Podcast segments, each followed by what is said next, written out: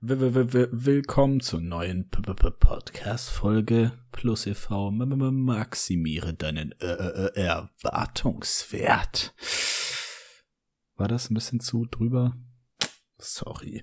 Äh, ja, ich habe gerade die Podcast-Folge davor aufgenommen und die ist jetzt gerade im Anschluss. Deswegen bin ich irgendwie ein bisschen im Redefluss und äh, ich äh, entschuldige mich für diesen ausfallenden komischen Part am Anfang aber der musste einfach mal sein. Und das Thema dieser Folge, Episode Nummer drei, soll sein Minimalismus und Essentialismus oder Minimalism und Essentialism. Ich glaube, ich benutze die englischen Wörter irgendwie lieber, weil sie besser von der Zunge gehen. Und ja, ich hoffe jetzt auch, dass die Mikrofonqualität nochmal einen Tacken besser ist. Ich habe nämlich an dem Pegel noch umgespielt, weil ich gemerkt habe, dass es viel zu laut war an einigen Stellen und auch irgendwie schon ein bisschen übersteuert hat. Und ähm, ich hoffe, dass ihr das Thema spannend findet, euch dafür interessiert, beziehungsweise die Eindrücke, die ich mitgenommen habe, ähm, vielleicht als kleinen Anstoß seht, sich auch damit auseinanderzusetzen. Und äh, dann würde ich sagen, starten wir auch direkt rein. Also es soll jetzt ein bisschen darum gehen, was ich überhaupt als Definition sehe von Minimalismus beziehungsweise Essentialismus. Ähm, ich denke halt auch, dass sie ineinander übergehen, diese Dinge. Gleichzeitig halte ich aber den Begriff Essentialism oder Essentialismus irgendwie noch für treffender.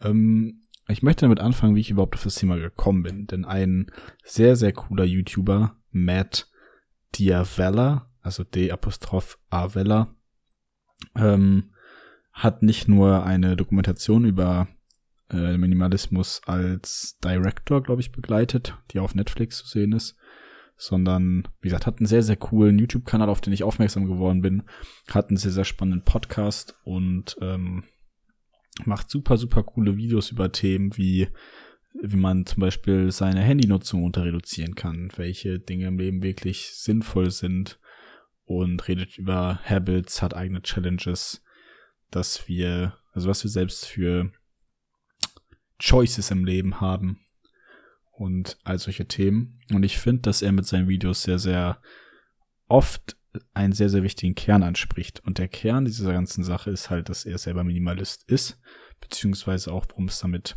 oder bei ihm, worum es da geht.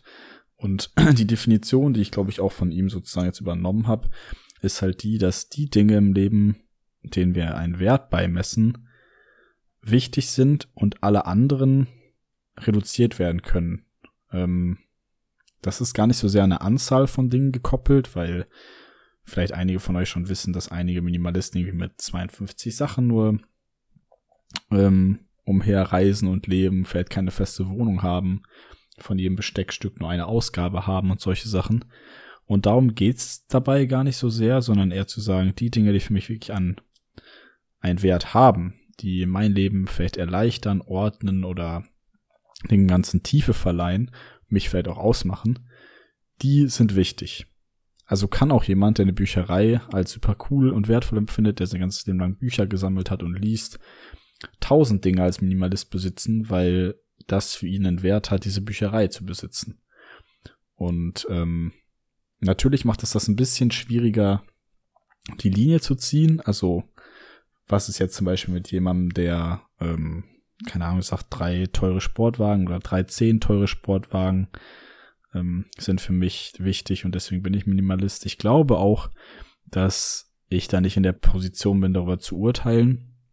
Nur die viel spannendere Frage ist, mit der ich mich halt dann auch angefangen habe auseinanderzusetzen, äh, was hat eigentlich Wert in meinem Leben und wie bewusst kann ich damit umgehen, dass ich es auf so einen Punkt runter reduziere, dass mein Leben und meine Sachen, die ich besitze, so geordnet und so klein und minimal gehalten sind, dass das, was essentiell für mich ist, zum Beispiel Freunde und Zeit und meine Arbeit generell, an Wert und Fokus gewinnen kann. Also diese Ordnung und dieser Blick darauf, die Frage generell zielt eigentlich nur darauf ab, für die Dinge, die wirklich wichtig sind, mehr Zeit, mehr Raum und mehr Fokus zu haben. Also, womit habe ich angefangen? Ich hatte mir dann gesagt, gut, wenn ich diesen, äh, das war jetzt ungefähr vor einem halben Jahr, wenn ich jetzt diesen neuen Ansatz verfolgen will, dann setze ich mich zum Beispiel an meinen Schreibtisch und gucke erstmal, was ich da für Kram habe, den ich aussortieren kann, den ich brauche, den ich ordnen kann.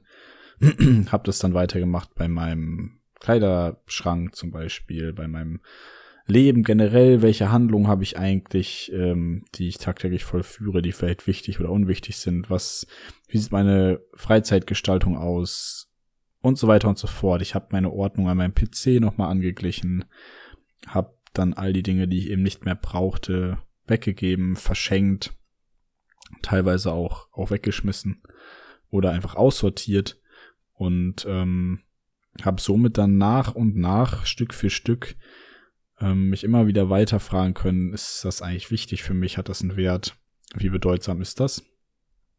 Und merke, wie, wie leicht sich viele Dinge jetzt anfühlen, wie wenig Stress ich in mancherlei Hinsicht habe. Also zum Beispiel habe ich meinen mein ähm, Kleidungsstil so weit runter reduziert, dass ich halt weniger darauf achten muss, was ich anziehe, weil ich halt sozusagen einen festen Stab jetzt an Klamotten habe und die einfach anziehen kann, weil sie relativ schlicht sind und ähm, genau ich mich dann halt dauer oder damit nicht mehr beschäftigen muss mit dieser Frage, was ziehe ich eigentlich an, sondern ich habe mein mein Kram, der ist geordnet, der ist da und ich kann ihn einfach nehmen und mich wie gesagt den wichtigen Dingen zuwenden. Und das mag natürlich für jeden anders sein. Jedermann, der super gerne sich mit Klamotten auseinandersetzt und äh, super gerne irgendwie, keine Ahnung, bunte Kleider anzieht und jedes Mal irgendwie eine neue Klamotte äh, sozusagen anhaben möchte und ausprobieren möchte, das ist alles super cool. So, wenn das, wenn das, wie gesagt, den, den Wert des Lebens steigert, dann so, who am I to judge? Ne? Ich bin niemand, der das irgendwie beurteilt oder sonst wie. Ähm, dann ist das absolut cool. Ich selbst habe das dann so gemacht, dass ich halt mein ganzes Leben mal unter die Lupe genommen habe und mich gefragt habe, was hat eigentlich welchen Wert, was brauche ich? Und dann habe ich angefangen auszusortieren und auch eine gewisse Ordnung zu schaffen für mich, die eben funktioniert und mich irgendwie auch entlastet. Und ja, ich meine, natürlich bin ich irgendwie ganz, ganz jung in diesem Prozess mit drin. Ich habe das auch nicht lange verfolgt und kann mich da natürlich auch noch bestimmt verbessern und auch immer weiter irgendwie runter reduzieren.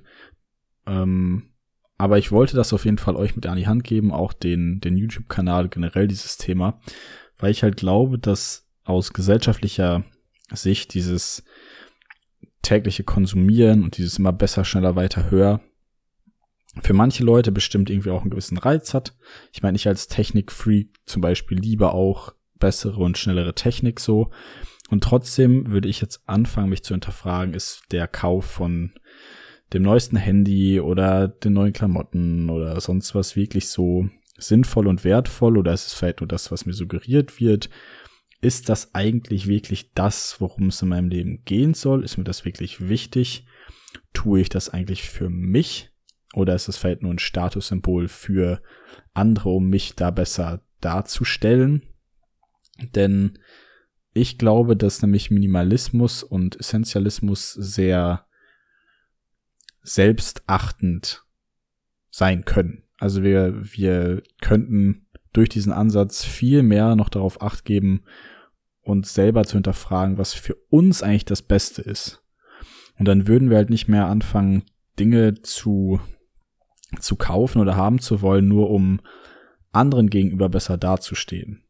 Also wenn ich jetzt zum Beispiel eine Person nehme, die einen Sportwagen sich holen möchte, einen, keine Ahnung, einen Porsche, nur damit die Leute denken, wenn er auf der Straße fährt, so, boah, der hat was erreicht, der hat was geschafft, der muss ja wirklich Geld haben und er auch mit der Intention diesen Wagen kauft, um das weiterzutragen und dann andere Leute neidisch zu machen oder wie auch immer. Also, oder zu sagen, boah, wenn ich den Wagen hätte, dann wären bestimmt alle neidisch.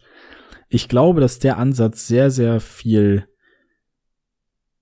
weniger das eigene Glück fordert und fördert, als der Ansatz zu sagen, ey, wenn ich wirklich diesen Porsche, weiß ich habe mein Leben lang wollte ich einen Porsche fahren, weil ich die Sitze liebe, das Motor, Motorengeräusch, damit vielleicht so umweltbewusst wie möglich fahren möchte, aber einfach das mein Leben bereichert und das mein Traum war, dann ist es wiederum cool. Dann werden aber auch wieder ganz andere Fragen gestellt. Dann wird sich gar nicht so sehr verglichen. Dann kommt es gar nicht so darauf an, was andere haben, weil der innere Frieden, die innere Ordnung, das eigentliche Motiv aus einer ganz anderen Quelle kommt.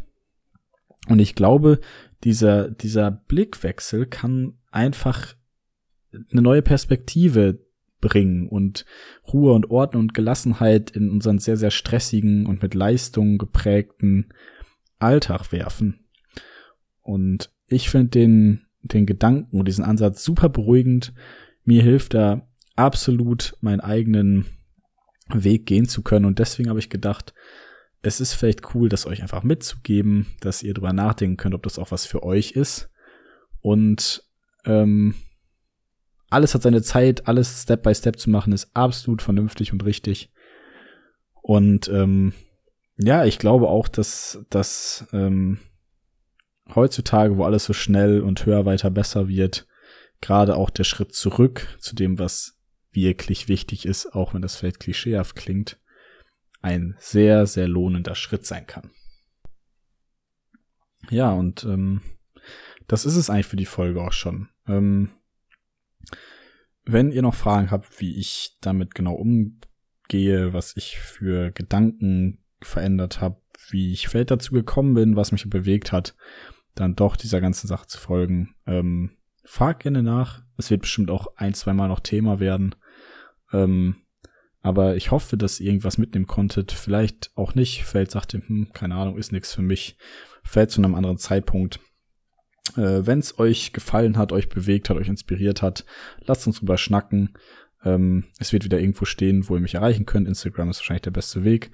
Aber ansonsten würde ich sagen, gehabt euch wohl. Ähm, macht was draus. Überlegt vielleicht, ob dieser Ansatz doch was sein könnte. Und ähm, ja, dann würde ich sagen, wenn ihr Bock drauf habt, hören wir uns in einer der nächsten Episoden wieder. Und bis dahin würde ich sagen, ich bin raus, macht's gut, ciao, ciao und haltet die Ohren steif. Ihr seid wundervoll, wie ihr seid. Und bis zum nächsten Mal. Ciao.